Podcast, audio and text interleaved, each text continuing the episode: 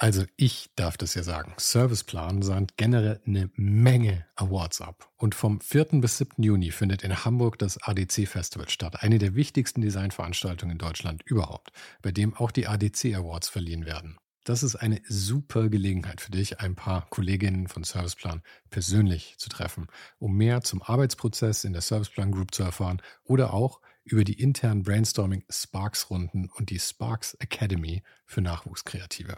Die beiden Kreativrecruiterinnen Katana und Wiebke aus den Standorten München und Hamburg werden vor Ort sein und würden sich sehr freuen, dich persönlich kennenzulernen.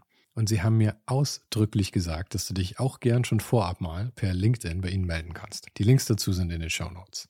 Und einen kleinen Teil der prämierten Arbeiten der Serviceplan Group findest du auf der Serviceplan Website. Und auch den Link habe ich dir natürlich mal wieder in die Show Notes gepackt. Also, 4. bis 7. Juni, ADC Festival in Hamburg mit Serviceplan und alle Links dazu gibt's in den Show Notes.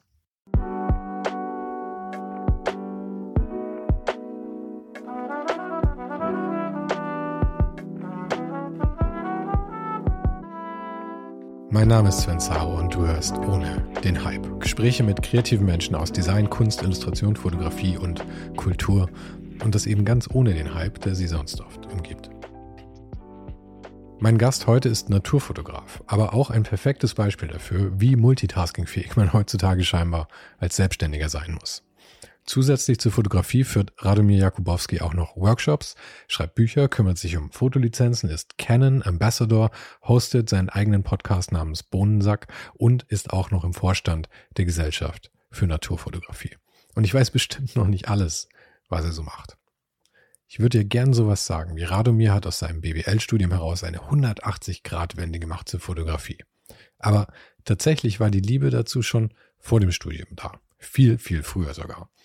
Wir sprachen über den Einfluss seiner Eltern auf seine Sicht der Dinge, darüber, wie relativ Wahrnehmung ist, über die exotischen Motive vor der eigenen Haustür, über Meditation, über Ausrüstung, darüber, dass Glücklichsein eine Entscheidung ist, wie man seinen eigenen Erfolg günstigen kann und vieles mehr. Und kurz noch bevor es losgeht, im Newsletter gibt es jede Woche inspirierende Tipps von meinen Gästen. Kostenlos anmelden kannst du dich dafür auf ohne den Hype.substack.com. Falls du den Podcast unterstützen möchtest, schau mal auf patreon.com slash Sven vorbei. Und ich freue mich sehr, wenn du dir die zwei Sekunden Zeit nimmst, den Podcast jetzt gleich mit fünf Sternen zu bewerten. Das ist ein kleiner Klick für dich, aber ein großer Klick für ohne den Hype. Links zu allem findest du wie immer direkt hier in der Beschreibung. Und jetzt wünsche ich dir viel Spaß mit Radomir Jakubowski.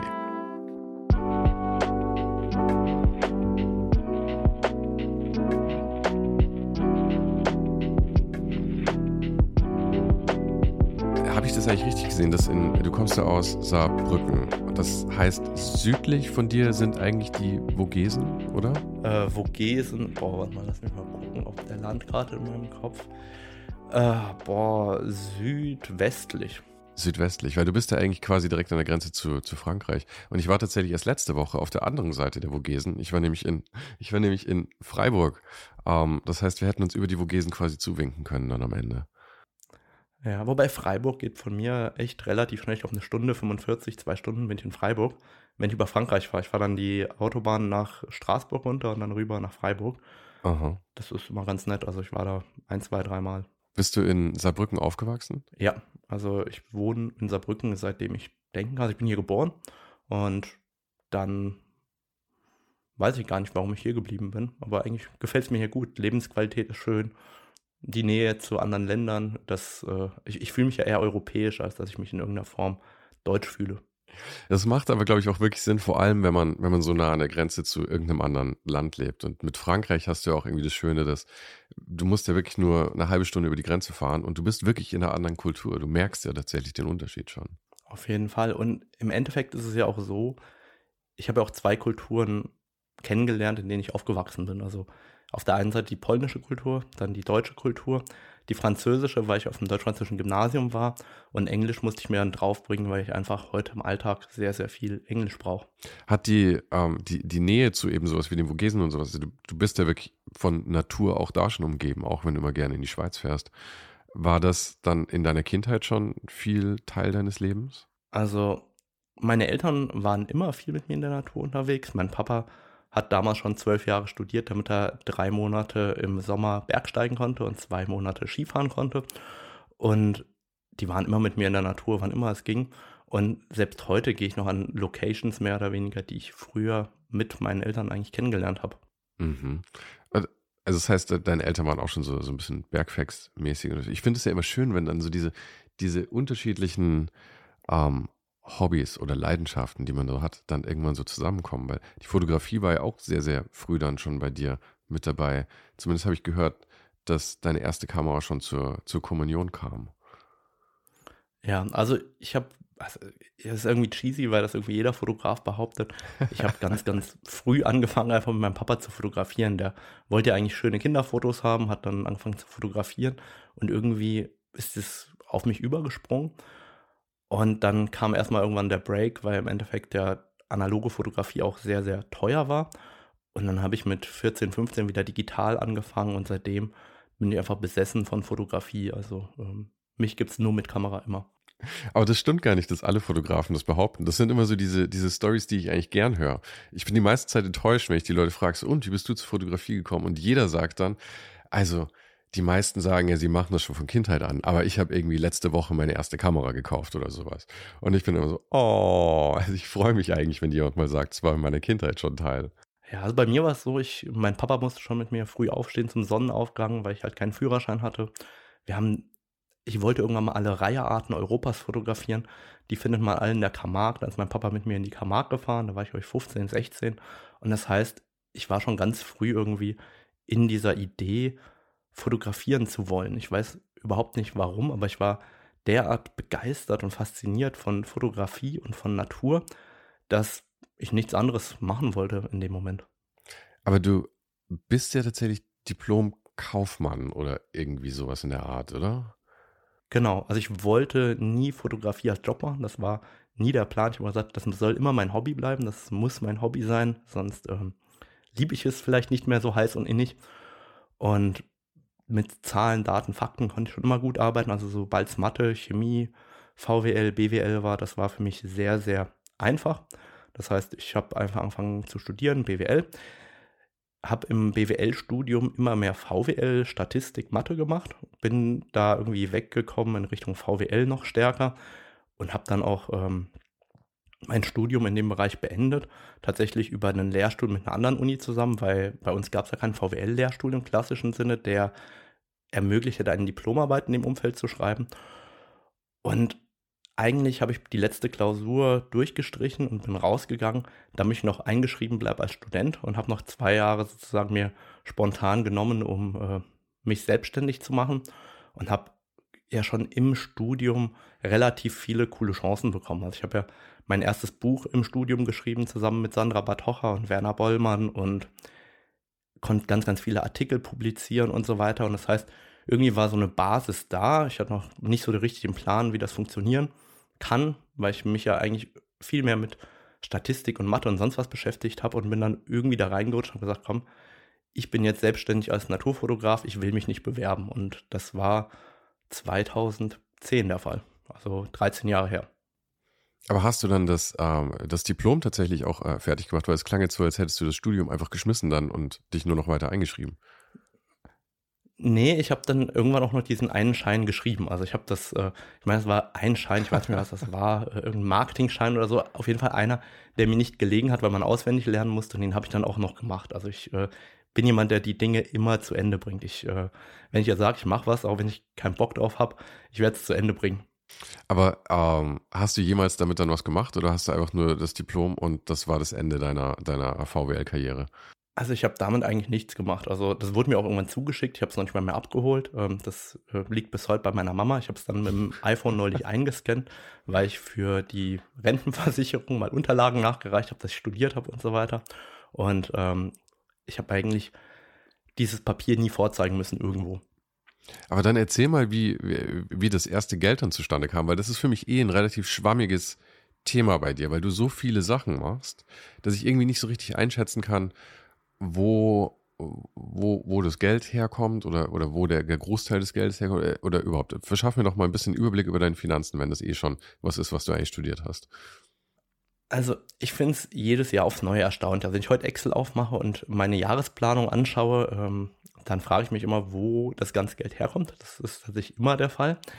Ganz am Anfang, vor 15 Jahren, hat man aufgeblickt eher zu National Geographic und Geofotografen, weil man oder weil ich gesehen habe, okay, Storytelling, die großen Magazine, das ist großartig. Und ähm, natürlich kam das erste Geld über Publikationen rein, über Bücher, über teilweise auch Verkauf von äh, Prints und so weiter. Und dann bin ich relativ schnell zusätzlich ins Bloggen ähm, reingefallen aus Versehen. Ähm, das heißt, ich habe meine erste Website gebaut mit meinem ähm, Freund, das ist mein Cousin, und der hat gesagt, willst du auch einen Blog haben? Und ich habe gesagt, was ist ein Blog? Ja, da kannst du irgendwas schreiben. Okay, wenn das jetzt modern ist, dann mache ich halt einen Blog. Äh, den Blog gibt es auch bis heute noch. Ich glaube mittlerweile knapp 900 Artikel oder sowas. Und dann ähm, hatte ich, boah, wann waren das? 2010, 12, irgendwie sowas, die Idee, man könnte doch zum Beispiel Pixel in Bildern als Adventskalender verkaufen. Ja? Und dann habe ich angefangen, ähm, über so eine Idee diese Pixel im Bild zu verkaufen, um dann Affiliate, wie das heute heißt, zu machen. Und das hat sich dann als Beispiel verselbstständigt in dem Moment. Äh, ich habe in einem der Adventskalender 2014, 2015, glaube ich, knapp eine halbe Million Euro Umsatz zusammen mit meinem Fotohändler gemacht als Beispiel. Und dazu kommen dann äh, Bildverkäufe mit mittlerweile Bildrechtverkäufe ähm, und alles drumherum. Das heißt, die Fotografie ist immer die Basis, weil ich einfach auch gerne für mich fotografieren will.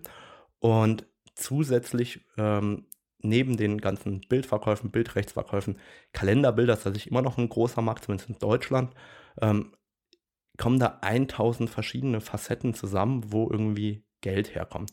Heute auch äh, tatsächlich über Podcast-Werbung kommt mittlerweile auch Geld rein.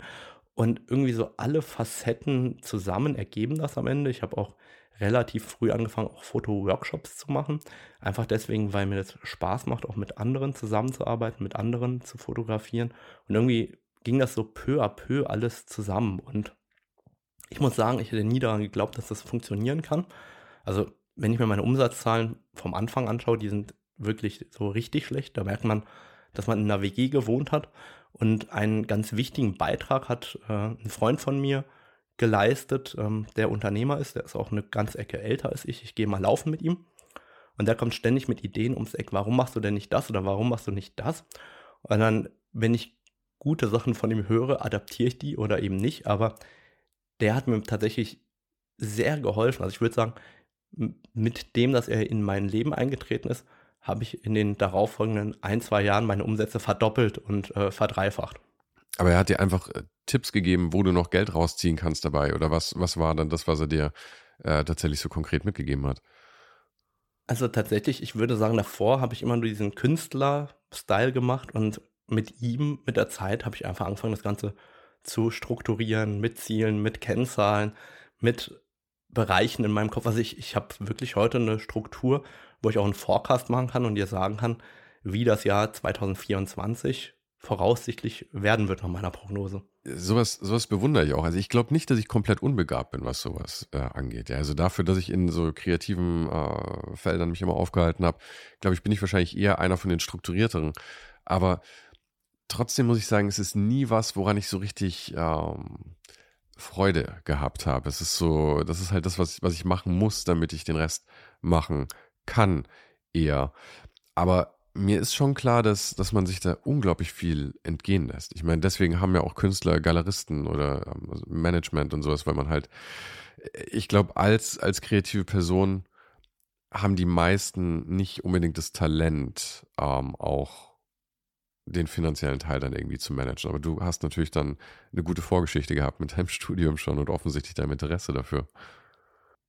Wobei ich muss dazu sagen, dieses Studium an sich hat mir ja nichts gesagt. Ich, ich hatte eigentlich überhaupt keine Ahnung. Also ich bin ja aufgewachsen in einer Welt, in der ein Auto einen Zweck erfüllen muss. Und äh, ich wusste noch nicht mal, ob ein Mercedes oder ein BMW teurer ist als der Fiat oder der Peugeot. Und aus irgendeinem Grund haben es meine Eltern sich geschafft, mich von irgendeiner Form von Status fernzuhalten. Es war mir immer egal in dem Moment. Und ich konnte auch mit meinem Studium eigentlich relativ wenig anfangen. Im Nachgang, okay, verstehe ich das heute, aber eigentlich war ich so der Traumtänzer, der da einfach für sich die Dinge gemacht hat und erstmal Freude dran haben will.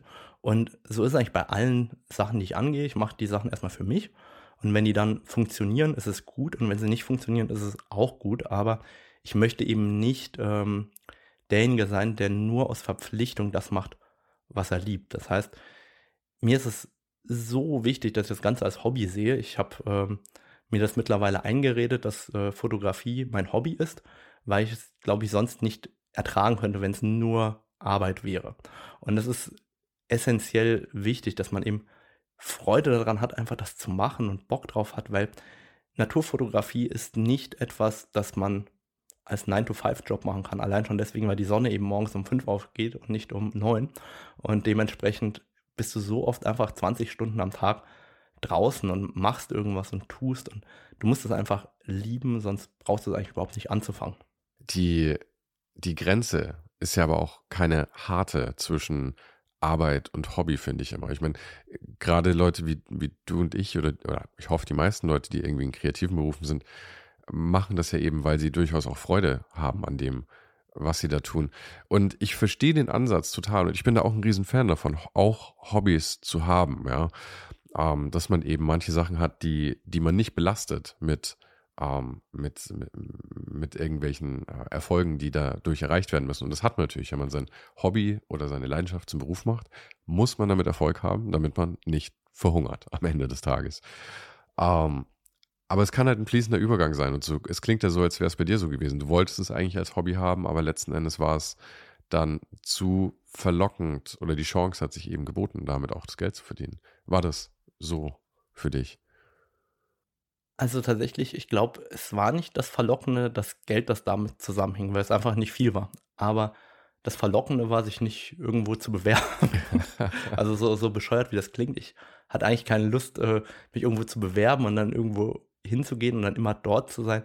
Irgendwie, das habe ich in dem Moment nicht machen wollen. Und ich hatte ja eigentlich auch nichts zu verlieren. Ich meine, das Schlimmste, was ich passieren hätte können, wäre, dass ich zu Hause zu Mama gegangen wäre und wieder zu Hause Essen bekommen habe. Ich meine, ich hatte ja überhaupt nichts zu verlieren im Endeffekt. Und ähm, außer vielleicht Zeit, aber ich meine, wenn man das daran so, so viel Freude hat, dann verliert man ja auch keine Zeit, sondern man macht ja das, was man eigentlich machen will. Und in der Fotografie war es halt immer so, ich hatte da so Bock drauf. Ich liebe das so sehr. Ich meine, wenn ich mir heute anschaue, wie viele Freunde ich habe, die mit der Fotografie related sind. Ich habe neu darüber nachgedacht, bis auf zwei Freunde haben alle irgendwas mit Natur oder mit Fotografie zu tun. Und das ist einfach die Basis für alles äh, in meinem Leben irgendwo.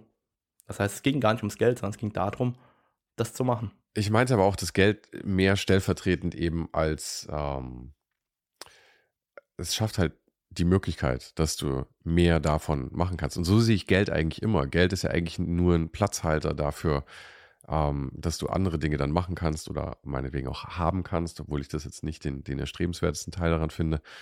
Aber ich meine, Geld an und für sich ist ja nur eine Zahl auf irgendeinem Konto letzten Endes. Das stimmt. Geld ist der Nutzen, den es dir stiftet. Meinst du, du würdest in die Natur gehen, wenn du keine Kamera hättest? Es gäbe keine Kameras. Wärst du dann jemand, der trotzdem die ganze Zeit in den Bergen ist oder gehört es zusammen? Also ich gehe tatsächlich auch ohne Kamera in die Natur. Ähm, meine Frau wirft mir immer vor, du willst nur gucken, ob das schon blüht oder ob da was brütet oder sonst was. Ja, das ist auch immer so. Das heißt, ich verbinde das eine mit dem anderen. Das heißt, ich bin da durchaus jemand, der sagt, okay, komm, lass uns da ins Naturschutzgebiet reingehen und gucken, ob die Gottesanbeterinnen geschlüpft sind oder was weiß ich. Ähm, das ist definitiv so, dass ich das eine mit dem anderen verbinde. Aber die Natur ist einfach viel zu schön, um sie nicht wahrzunehmen. Also ich war ja heute Morgen schon ähm, einkaufen und ich steige dann mit meiner Kleinen aus dem Auto aus und dann ruft die erstmal, Papa, guck mal der Mond. Dann schauen wir uns den Mond an. Dann zeige ich ihr eine Taube und eine Krähe und erkläre ihr, wie unterschiedlich die Geräusche machen. Also wo, wo liegt der Unterschied, dass man die Vogelarten am äh, Gesang erkennen kann. Und die ganze Welt, also die ganze Natur ist einfach so schön, dass ich persönlich natürlich auch in die Natur rausgehen würde, wenn ich nicht fotografieren würde. Aber ich weiß nicht, ob ich unbedingt immer zum Sonnenaufgang und zum Sonnenuntergang dort wäre. Vielleicht würde ich dann ja tatsächlich auch mal äh, ins Restaurant gehen oder so. Aber ich fand ähm, gerade die Idee, dass du auch eine Aufgabe hast, eben zum Sonnenaufgang, zum Sonnenuntergang da zu sein, finde ich ist auch eine tolle Motivation, weil ich bin auch gerne in den, in den Bergen und draußen, aber wenn man das Ganze verbinden kann mit, ich habe hier einen Job, ich finde, dann ist es nochmal einfacher. Es ist auch einfacher, längere Zeit da zu verbringen, was du sonst nie machst. Ich meine, wenn ich in die Berge gehe, dann äh, parke ich unten, dann laufe ich den Berg rauf, hänge oben eine halbe Stunde ab, laufe den Berg wieder runter und fahre nach Hause. Aber ich meine, du verfolgst halt einfach Steinböcke für neun Stunden oder sowas. Ja, also es ist einfach so, du hast dort draußen ein, eine Faszination, ein Ziel, beides zusammen irgendwo. Und in der Regel halt auch noch ganz, ganz viel Glück, dass da irgendwie dazukommen muss. Das heißt, du machst das, wo du glaubst, dass du Erfolg haben kannst. Also es gibt ja immer eine Wahrscheinlichkeit, dass etwas eintritt. Was weiß ich, es gibt die Wahrscheinlichkeit, dass das Tier dort und dort hingeht, weil das ist ein guter Aussichtspunkt, da gibt es Wasser, da gibt es eine Salzlecke, was auch immer. Es gibt irgendeinen Grund, warum das Tier das machen könnte. Und es gibt etwas, was sehr, sehr unwahrscheinlich ist, weil es einfach überhaupt keinen Grund gibt für das Tier, etwas zu machen. Das heißt, grundsätzlich ist ja immer, ein Tier hat ja irgendwie drei Beweggründe, Fortpflanzung, Futter, Trinken. Das sind die drei äh, Gründe, warum es das machen würde in der Regel. Und wenn es einfach keine Wahrscheinlichkeit dafür gibt, dann ist es halt auch verschwendete Lebenszeit, sich da hinzusetzen und darauf zu warten, dass etwas passiert, was nicht passieren wird. Aber eben man sammelt ja auch Erfahrungen draußen über die Natur und so viele Eindrücke und meistens passiert eh was ganz anderes als das, was man geplant hat. Und dementsprechend dieses, dieser Jagdinstinkt, der wird halt sehr, sehr gut befriedigt, weil du eben überhaupt nicht weißt, was als nächstes passieren könnte oder wird. Ja, der Jagdinstinkt, das ist ein gutes, gutes Wort dafür, weil ich glaube tatsächlich, das steckt natürlich schon als Mensch oder als Jagdtier, dass wir sind schon tief in uns drin. Und ich glaube, diese tiefen Bedürfnisse oder diese Sachen, für die wir halt irgendwie schon zu einem gewissen Grad auch gebaut sind, wenn man darauf einhaken kann und damit was machen kann, ich glaube, das ist schon, äh, das befriedigt eben einfach sehr, wie du sagst. Es ist im Endeffekt immer ein aktives Warten. Also eigentlich passiert nichts, aber du hast trotzdem eine latente Anspannung und Konzentration darauf, dass es ja gleich passieren könnte. Und auch wenn du mal in so einem Ansitz sitzt, ich habe mal mit einem Freund auf einen Baummarder gewartet und äh, die ganze Zeit ist gar nichts passiert. Und am nächsten Tag setzen wir uns rein und fünf Minuten später kommt halt äh, der Baummarder. Und ich sag so, Holger, er ist da. Und er so, ja, ja, verarsch mich nicht. Und dann fotografiere ich und dann sagt er, da ist ja der Baummarder, warum hast du mir nichts gesagt? Ja. Weil er einfach davon ausging, dass ich ihn gerade angelogen habe. Wie viel Zeit kannst du denn tatsächlich wirklich in der Natur verbringen? Weil ich, wenn, wenn ich nur ganz kurz nochmal so einen Abriss machen darf. Ja, wenn ich das richtig verstehe, hast du ja, ähm, du hast die Workshops, du machst eben Fotos, die natürlich auch bearbeitet werden müssen, geplant werden müssen, ähm, die Trips müssen irgendwie geplant werden, dann muss das ganze Zeug irgendwie lizenziert werden, dann schreibst du noch Bücher, dann hast du noch Aufgaben als Canon Ambassador, dann hast du noch den Podcast. Also ich denke immer, da bleibt ja am Ende eigentlich gar keine Zeit mehr übrig, um noch rauszugehen, oder? Also würde sagen, ich bin immer noch viel unterwegs. Ich müsste jetzt meine Reisetageauswertung vom letzten Jahr rausholen. Ich schätze mal, klar, ich meine, das Ganze drumherum ist, wird einfach mit der Zeit so groß, dass du immer weniger Zeit dafür hast, nur in der Natur zu sein. Das heißt, irgendwo vielleicht zwei bis drei Monate im Jahr, die noch übrig bleiben, die ich draußen sein kann. Und ich glaube aber auch damit zusammenhängend ist ja diese Thematik von, ich bin unterwegs in fernen Ländern zu. Ich mache immer mehr Projekte vor der eigenen Haustür. Also für mich ist vor der eigenen Haustür so Umkreis 300, 400 Kilometer, aber das ist vor der eigenen Haustür.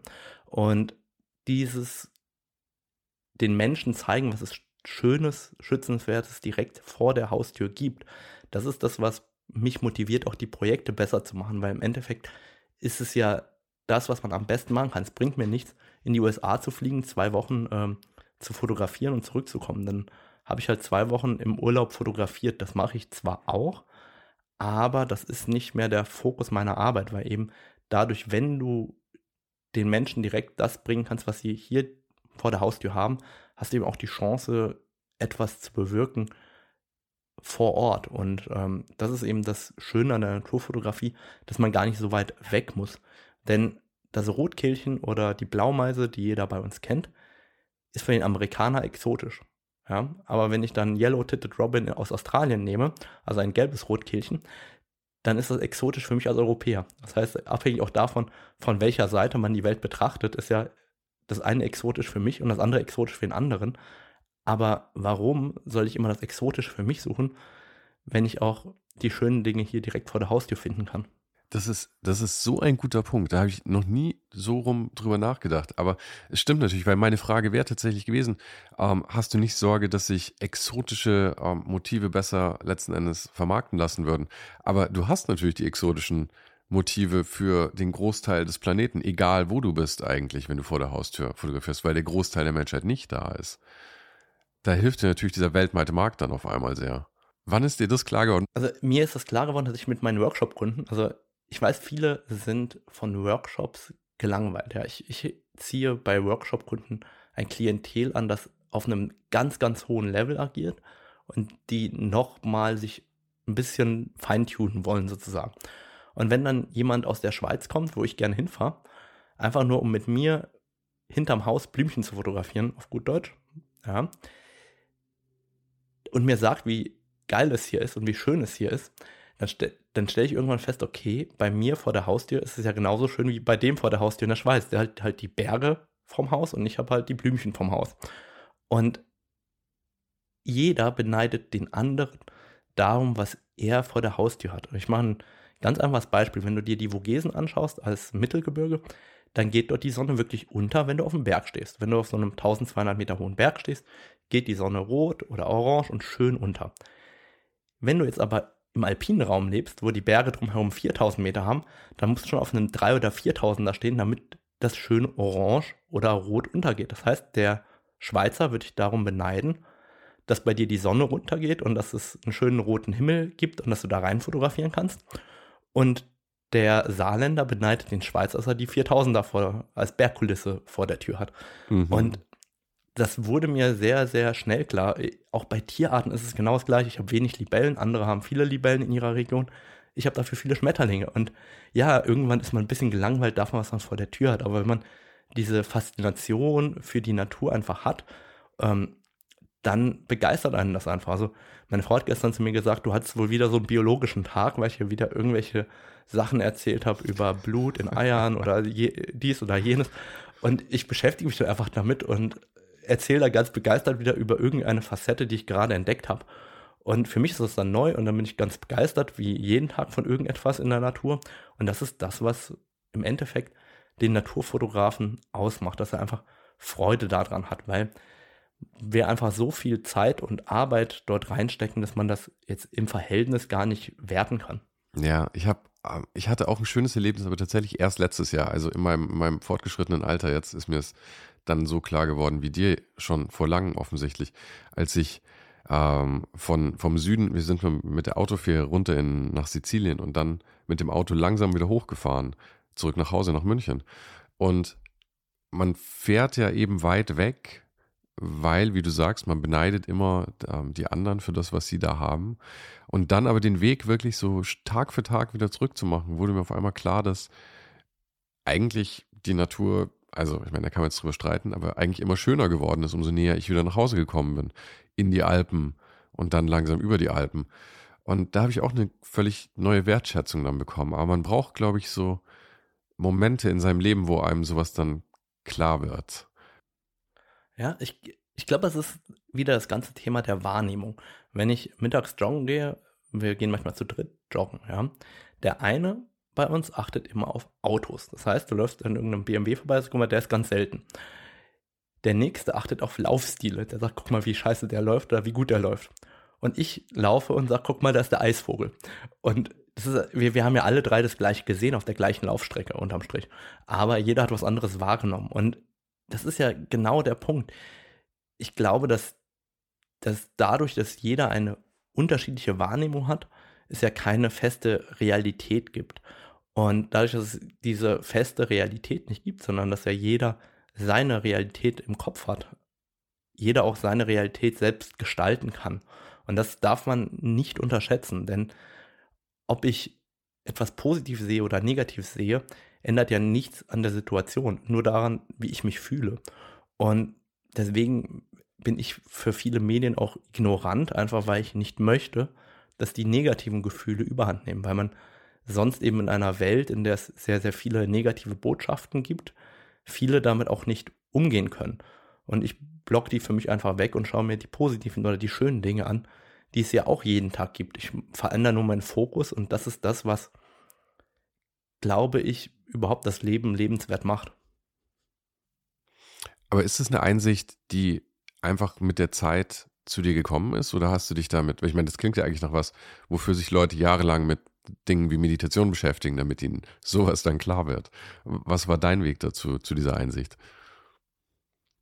Also ich habe das schon als Kind mit meinem Papa immer diskutiert. Also mein Vater war ähm, Psychotherapeut, Psychologe, ähm, Theologe und hat auch Philosophie studiert. Also ähm, er war auch jemand, der jeden Morgen meditiert hat. Also immer, wenn ich, wenn ich zurückdenke, wenn ich morgens äh, reingeplatzt bin, dann saß er auf seinem Sessel und hat meditiert.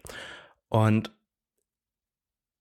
ich habe das auch also mit 15 oder mit 16 konnte ich das nicht verstehen oder mit 20. Ich habe immer nur gesagt, hier, äh, es gibt eine Realität, guck mal, 1 plus 1 ist 2 oder was auch immer, was mir gerade eingefallen ist aus der Physik oder äh, aber je länger ich da bin, umso klarer wird mir, dass es eben nicht so ist. Mein Vater war ein klarer Anhänger des Konstruktivismus, also dass man eben die Realität in seinem eigenen Kopf kreiert. Und heute ist mir das bewusster denn je. Und ich glaube auch, also ich kann meditieren. Ich habe das äh, von klein auf auch gelernt. Das heißt, ich kann mich auch hinsetzen und meditieren.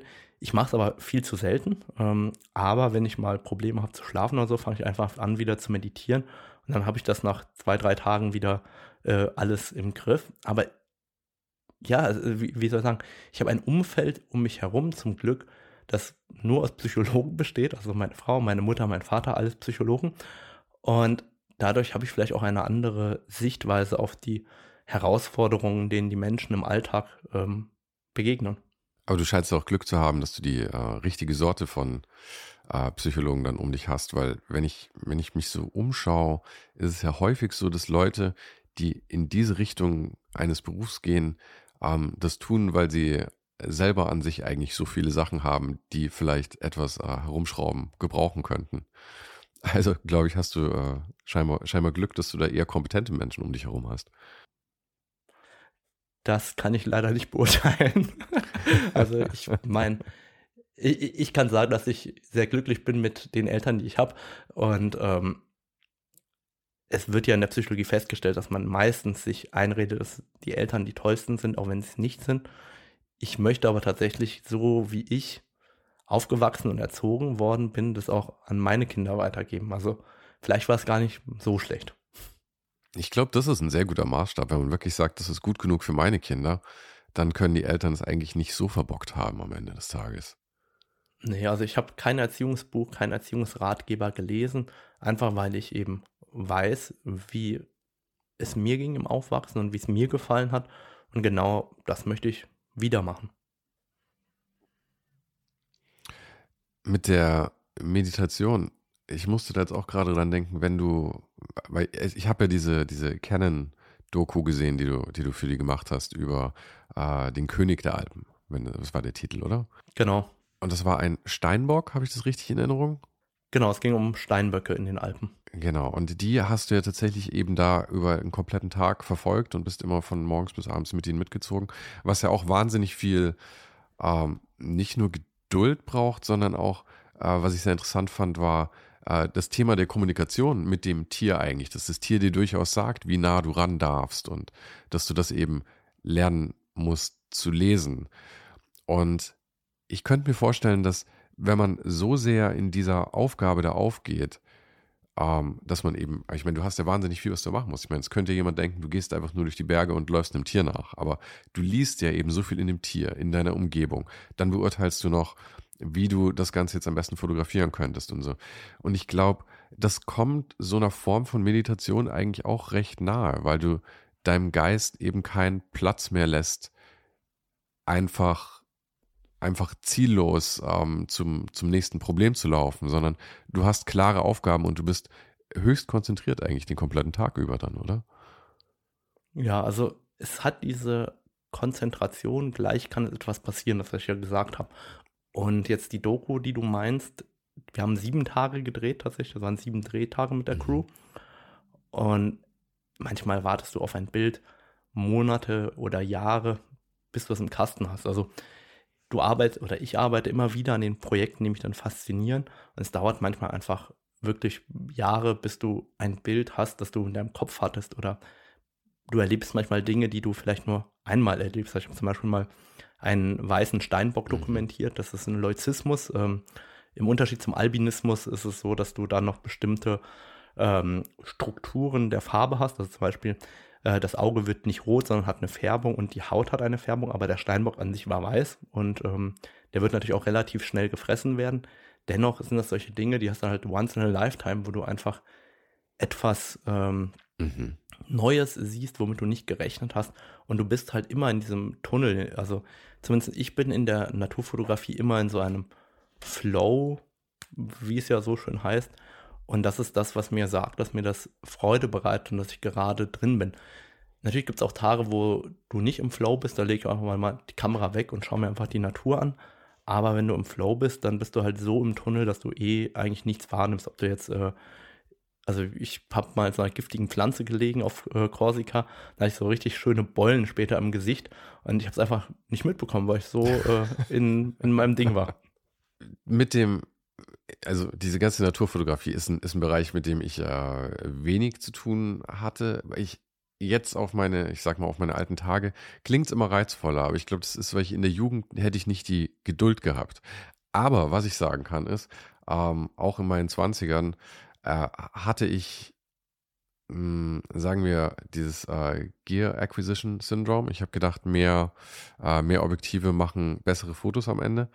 Und ich würde sagen, die Naturfotografie ist ja vielleicht, vielleicht die einzige Sparte der Fotografie, wo ich euch gebe, dass tatsächlich Material notwendig ist. Ich glaube, die meisten Fotografen würden eigentlich mit einem 35 mm Objektiv ähm, alles machen können, was sie wollten. Aber du läufst ja teilweise mit ähm, 15 Kilo Objektiven durch die Gegend. Ich glaube, dass du hattest bei diesem King of King, äh, König der Alpen ein 600 Millimeter Objektiv dabei für 15.000 Euro oder sowas. War das, habe ich es richtig in Erinnerung?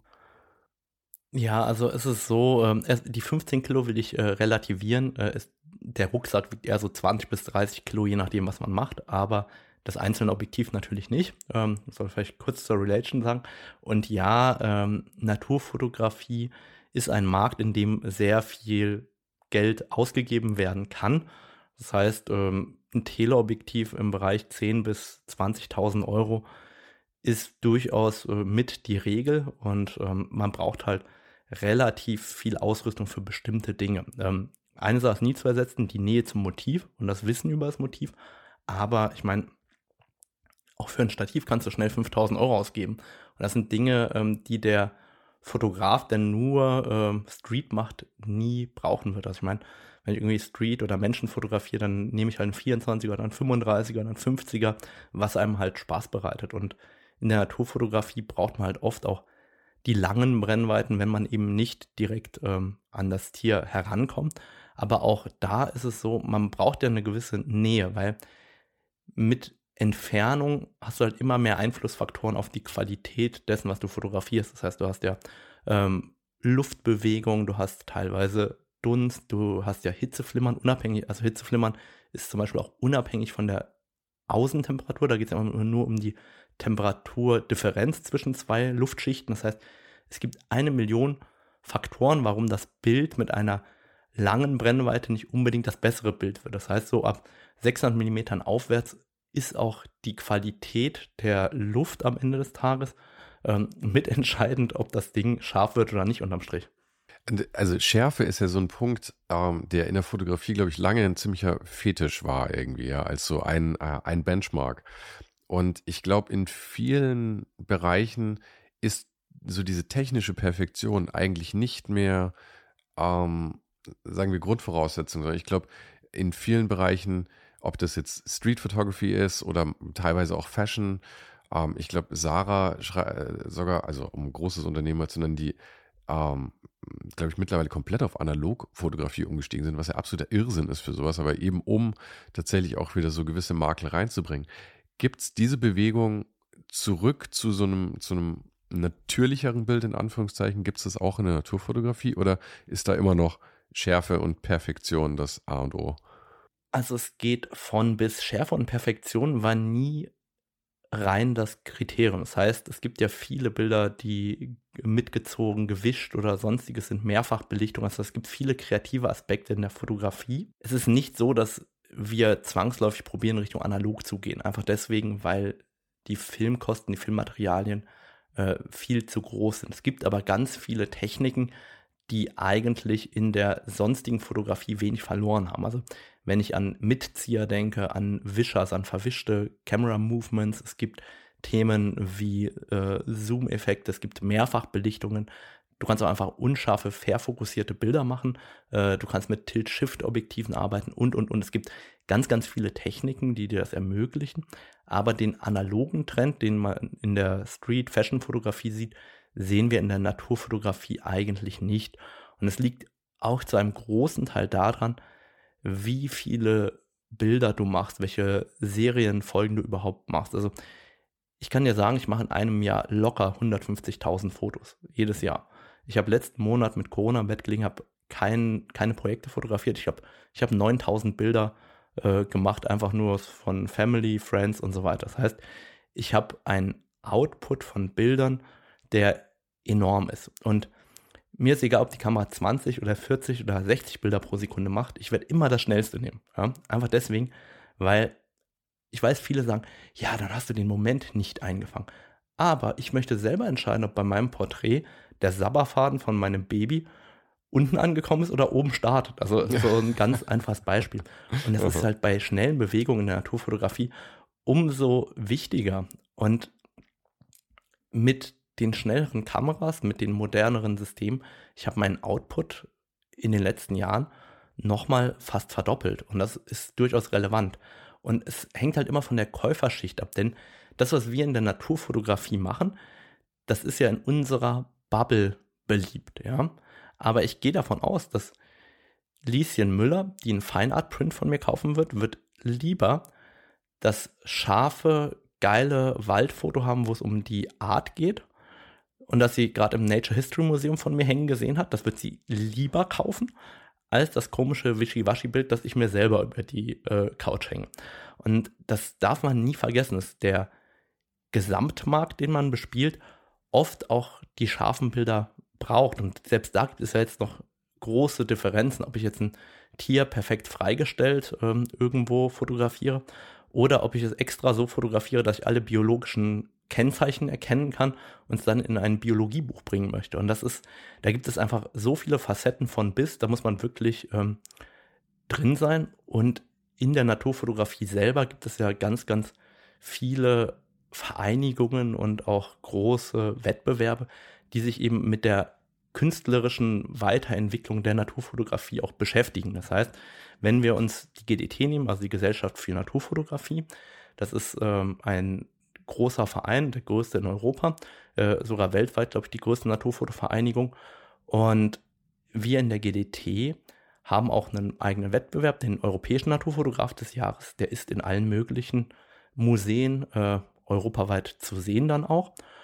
Und da gibt es so viele abstrakte und andere Bilder, wo man sich erstmal die Frage stellt, ist das Fotografie oder ist das was anderes? Und das sehen wir halt an ganz, ganz vielen Stellen. Und ähm, Naturfotografie kann so viel mehr sein, kann so unterschiedlich sein, dass man alleine damit, glaube ich, sein Leben verbringen kann. Und jetzt als Beispiel die GDT, ich bin ja im Vorstand der GDT, uns wird selbst aus den eigenen Kreisen auch immer wieder vorgeworfen, dass das manchmal zu viel Wischiwaschi ist, dass das zu abstrakt geworden ist, dass wir nur noch das Kreative sehen wollen.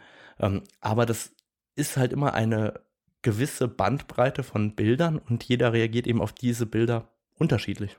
Aber du hast ja auch also eine Million Preise abgestaubt in allen möglichen Kategorien und sowas. Was mich vor allem jetzt, wo ich dich ein bisschen kennenlerne, wird mir auch klar, ich, du, du hast da auch bestimmte Talente für. einzureichen, zu wissen, was dafür funktioniert und sowas. Hast du ein Gefühl, wenn du ein Foto einreichst, wie hoch die Chancen da sind, ein realistisches? Ähnlich wie mit deinen Excel-Sheets, dass du die Zukunft voraussagen kannst fürs nächste Jahr? Also, es ist so, ja, also ich meine, Ästhetik folgt erstmal Grundregeln, ja. Ähm, ich meine, das weiß ja jeder, der Design macht. Äh, ich glaube, da gab es viele in deinem Podcast, die das besser beantworten können als ich. Aber generell hast du ja ein ästhetisches Verständnis von einem Bild. Und ich glaube erstmal, dass die Fotografen, die fotografisch erfolgreich sind, haben dieses Grundverständnis nicht gelernt, sondern die haben das einfach drin. Ich kann mich noch sehr, sehr genau erinnern, dass als ich so 17, 18 war, wollten alle mit mir darüber reden, wie ich mein Bild komponiert habe und warum das wirkt und so weiter. Und mir war das vollkommen egal. Mein Bild hat gewirkt, weil ich es so fotografiert habe und weil ich das so gesehen habe vor Ort. Das heißt, ich, du hast ja eine Idee in deinem Kopf, wie das Bild aussehen soll. Und wenn dann alles zusammenpasst, dann hast du so ein Hochgefühl und weißt, dass das äh, das Bild ist, das du einreichen kannst. Und ich glaube, es ist unerlässlich, dass man einen bestimmten Geschmack in diesem Bereich hat. Ganz wichtig in diesem Bereich, weil zum Beispiel ich habe keinen Geschmack, was Kleider oder sonst was angeht. Ich habe nur Geschmack, was Fotografie angeht. Das äh, muss man einfach so sagen. Und wenn ich aber jetzt in diesem Bereich weiß, wie sich die Szene auch entwickelt, ja, dann kann ich ja sagen, okay, der Trend aus meiner Sicht, der sich entwickelt, geht in die und die Richtung. Und dann kannst du auch dementsprechend andere Bilder einreichen auf der einen Seite. Und das Zweite, was man verstehen muss, ist auch, wie funktioniert ein Jurierungsverfahren, damit man, also, damit man erfolgreich ist. Das heißt, es ist etwas, ähm, wenn ich weiß, eine Jury trifft sich, dann kann jedes Bild gewinnen erstmal. Warum das?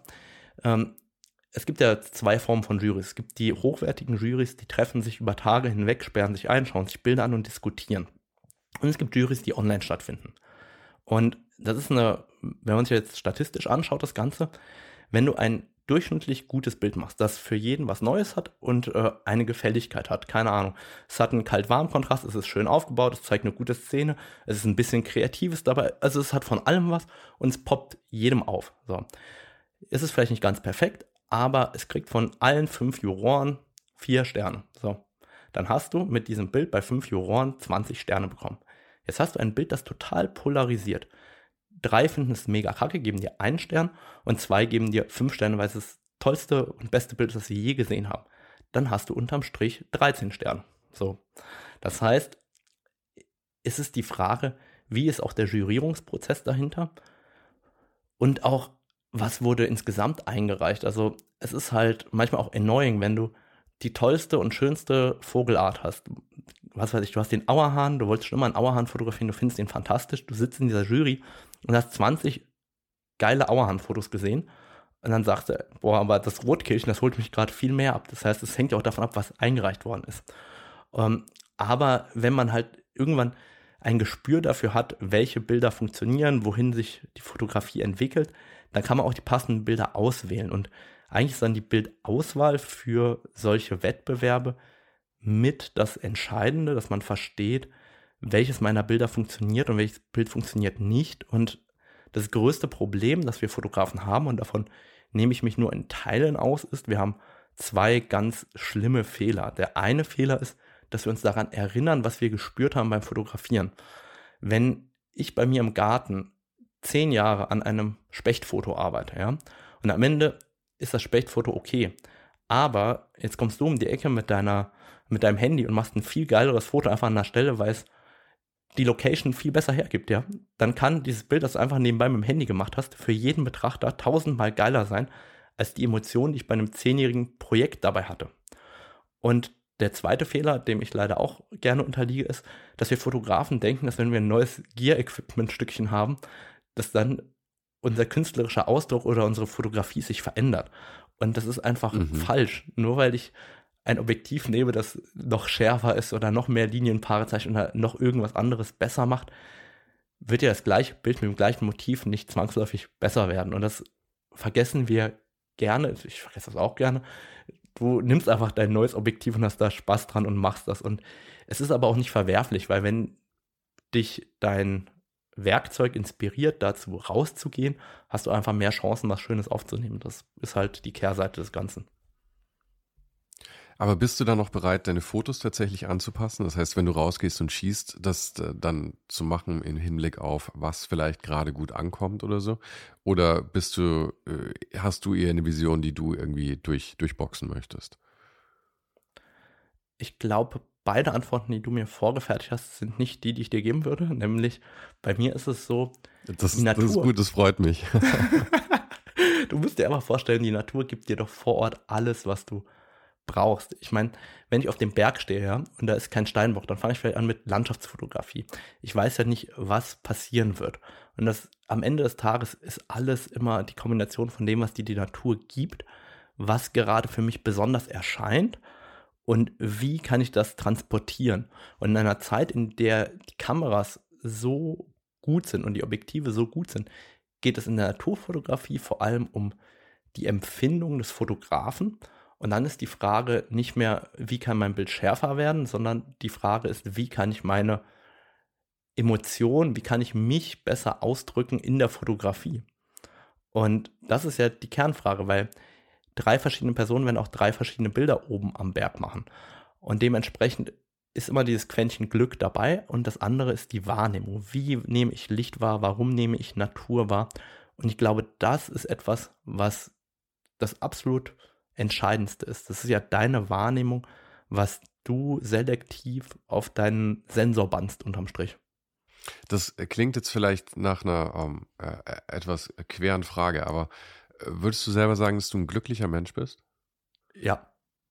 Ich finde schön, dass es, schon, dass es so eine knappe, knappe Antwort ist. Ähm, und ich hätte das auch vermutet, weil mir, mir fällt jetzt immer auf, bei all den Sachen, die ich dich frage, ja, dass die Antwort, die ich bekomme, ist eigentlich immer, du siehst die Welt, wie sie ist jetzt gerade, du siehst die Möglichkeiten darin und du machst das dann, was damit möglich ist, anstatt irgendwelchen fernen Zielen oder Träumen nachzujagen, die du dir vielleicht irgendwie ausmalen könntest. Ist es, ist fair, das so zusammenzufassen? Ich glaube, das ist fair. Ich bin jemand, also mich freuen auch Ziele sehr, aber eher in dem Weg und in dem überhaupt ein Ziel zu fassen. Ich habe hier wieder ein großes Ziel gesteckt und meine Ziele, die ich mir stecke, sind meistens so absurd, dass ich mich manchmal gar nicht traue, meiner Frau davon zu erzählen oder irgendjemandem. Und ich erreiche meine Ziele auch, aber es ist nicht das Erreichen des Ziels, das einen befriedigt, in, in, keinster Weise. Es ist das Stecken der Ziele und das Wissen, dass man daran arbeitet.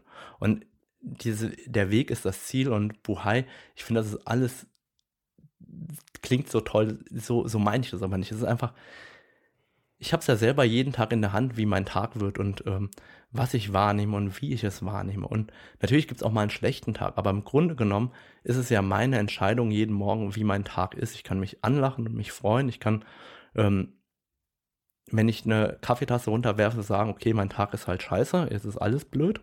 Oder ich kann sagen, die Tasse ist halt runtergefallen, jetzt muss ich halt was, mir einen neuen Kaffee machen. Also es ist diese Betrachtungsweise, die, die am Ende des Tages sehr genau vorgibt, wie dein Tag werden kann. Und du hast natürlich auch immer das allerbeste ähm, Trainingsmittel eigentlich, weil wie du schon gesagt hast, du hast zwar vielleicht eine Idee für ein Foto am Tag, aber du gehst raus und am Ende kannst du nur das fotografieren, was, was, was dir vor, vor die Linse läuft. Genau, also es ist natürlich, du nimmst dir Dinge vor und so weiter, aber wie gesagt, ich bin einfach der festen Überzeugung, dass wirklich das, was dir dein Umfeld bietet, fotografisch spannend sein kann. Aber um auf deine Frage zurückzukommen, ich glaube, wie gesagt, Glück ist etwas, das sehr, sehr relativ ist, weil Glück im Gegensatz zu dem, was viele glauben, nichts mit Besitz zu tun hat. Besitz oder Geld kann dazu führen, dass du vielleicht Dinge entspannter siehst in deinem Leben, aber Glück ist die Frage der Empfindung, denn Geld bringt auch Ängste mit sich, zum Beispiel es zu verlieren. Und Glück ist eigentlich das, was man empfindet, weil man die Dinge so wahrnimmt, wie man sie am Ende wahrnehmen möchte. Und das ist das Perfide daran, dass wir in unserer Gesellschaft immer darauf schauen, was ähm, der andere hat, was der Nachbar hat, vor allem was er mehr hat. Und warum schaue ich mir an, was mein Nachbar mehr hat? Ich kann mir auch anschauen, was er weniger hat. Das macht mich ja viel glücklicher am Ende des Tages.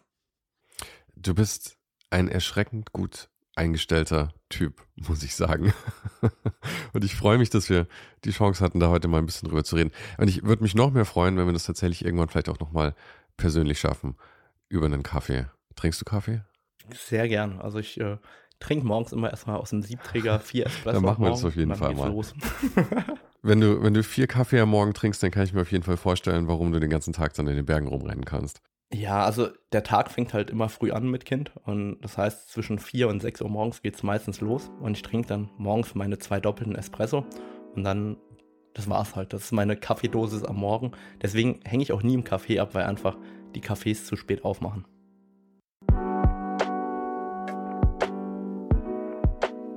Das war's für heute.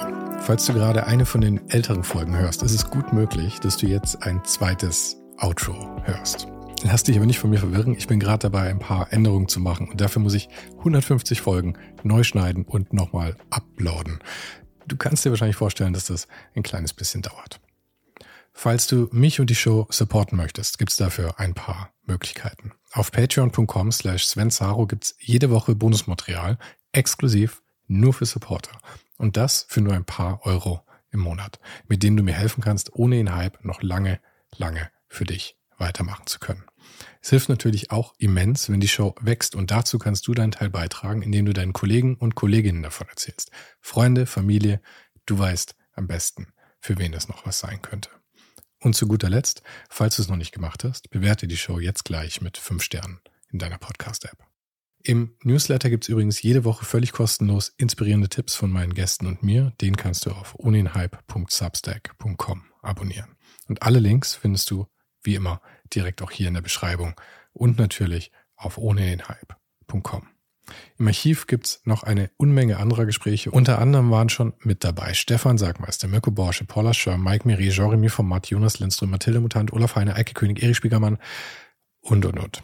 Scrolle einfach mal durch. Wir sind bei über 150 Folgen, wie gesagt. Und um ehrlich zu sein, kann ich selber kaum fassen, dass ich das Glück hatte, mit so vielen inspirierenden Menschen sprechen zu dürfen. Vielen Dank an Dominik Huber und Marc Capella von Moiré. Von denen stammt nämlich die neue Hausschrift der Show und die heißt GT Pressura. GT steht übrigens für Grilly Type, über die die Schrift zu mir kam. Und auch nochmal vielen Dank an Tobias Rechsteiner fürs Vermitteln. Der größte Dank geht aber natürlich an dich fürs Einschalten, fürs Zuhören und für deinen Support. Und wir hören uns dann hoffentlich nächste Woche wieder.